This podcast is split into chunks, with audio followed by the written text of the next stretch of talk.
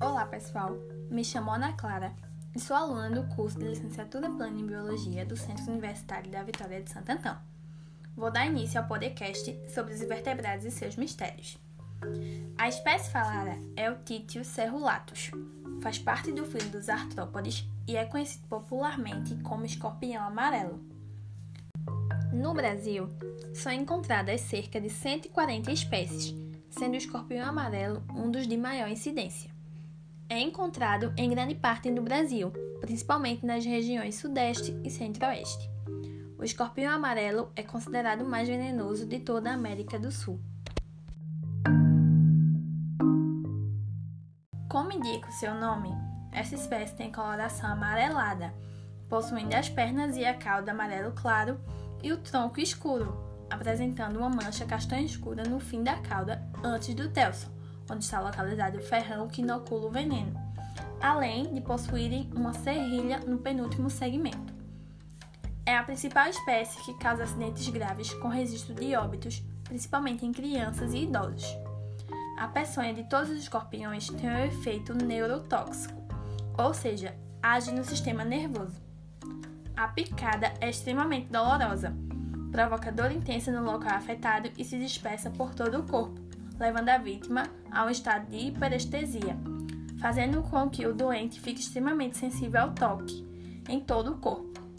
A ação neurotóxica da peçonha age sobre o bulbo, região importantíssima do encéfalo que controla os movimentos respiratórios e cardíacos, mas sua ação é específica sobre a região do bulbo controladora da respiração, o que faz com que a vítima morra por parada respiratória. Tem uma visão pouco desenvolvida, compensada por pelos sensoriais sensíveis ao deslocamento do ar, que auxiliam na localização de suas presas. O escorpião amarelo mede entre 6 e 7 centímetros de comprimento. São de hábitos noturnos, vivendo em locais escuros, quentes e úmidos. Na região urbana, são encontrados em locais com entulhos, pedras, dentro de sapatos, junto a roupas e etc. Seu habitat natural é o cerrado. O escorpião amarelo é carnívoro. Alimenta-se de baratas, aranhas, podendo ocorrer inclusive canibalismo, lembrando que são imunes ao próprio veneno. Sobrevive sem alimentação por um tempo prolongado, sendo campeão no quesito sobrevivência. Uma espécie pode viver por um ano inteiro sem comida. Além disso, podem ficar submersos debaixo d'água por até 48 horas e sobreviver. Os animais podem viver apenas com a umidade que obtêm dos alimentos. A reprodução dos escorpiões amarelos é curiosa, já que quase não existem escorpiões amarelo machos. Assim, a reprodução ocorre por partenogênese, ou seja, os óvulos da fêmea se dividem sem fecundação com o espermatozoide. Este fenômeno facilita sua dispersão por causa da adaptação a qualquer ambiente. Além disso, a introdução do escorpião amarelo em um ambiente pode levar ao desaparecimento de outras espécies de escorpiões devido à competição. Até pouco tempo, acreditava-se que só existiam fêmeas. Porém, uma descoberta recente revelou uma colônia com a divisão de gêneros entre machos e fêmeas, com reprodução sexuada entre os casais no estado de Minas Gerais e na Bahia. Podem ser gerados até 30 embriões que se desenvolvem dentro do corpo da mãe.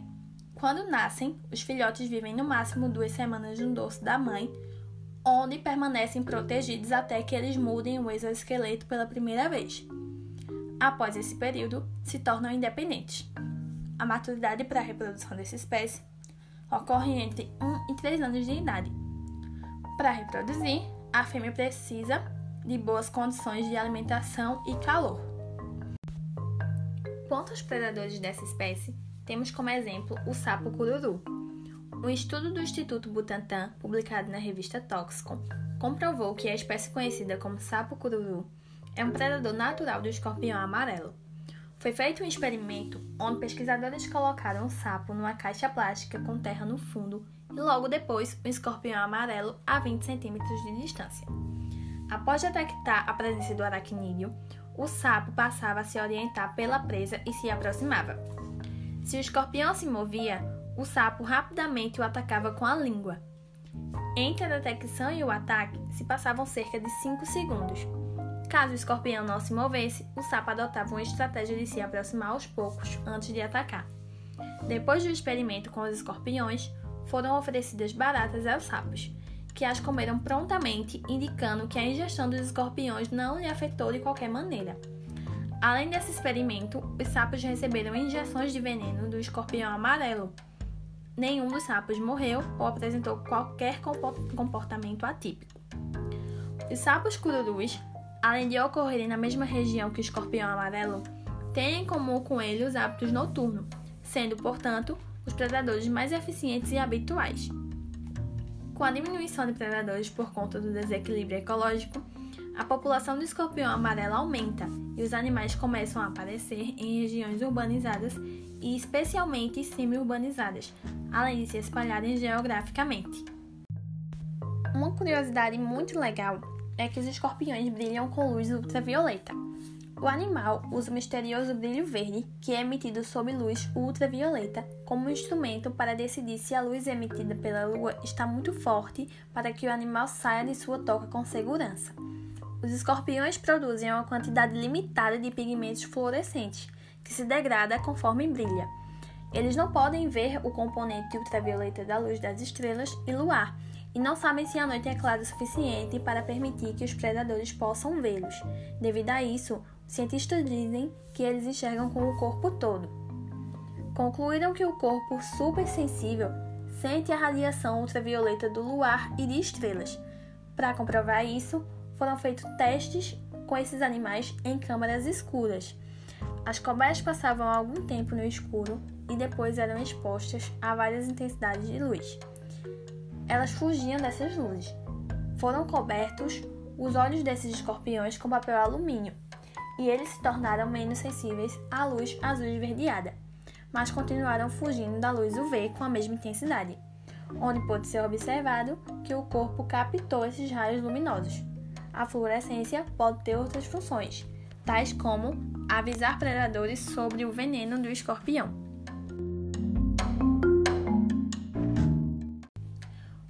Laboratório de Artrópodes do Instituto Butantan é responsável pela fabricação de soro anti-escorpiônico com escorpiões brasileiros do gênero Titius.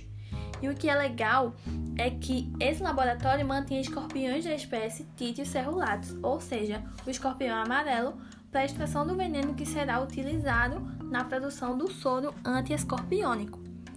Atualmente, cerca de 14 mil escorpiões amarelo fazem parte do plantão do laboratório de artrópodes.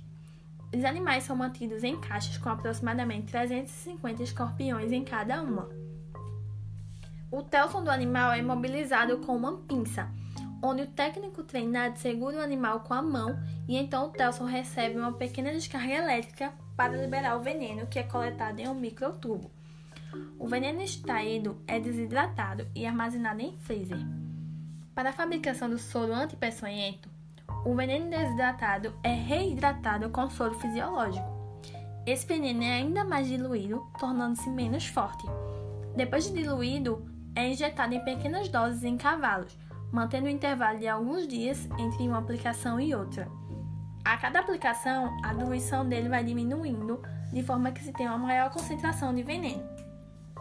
É importante lembrar que nunca o veneno é inoculado no cavalo sem diluição, pois pode causar prejuízo e até a morte do animal.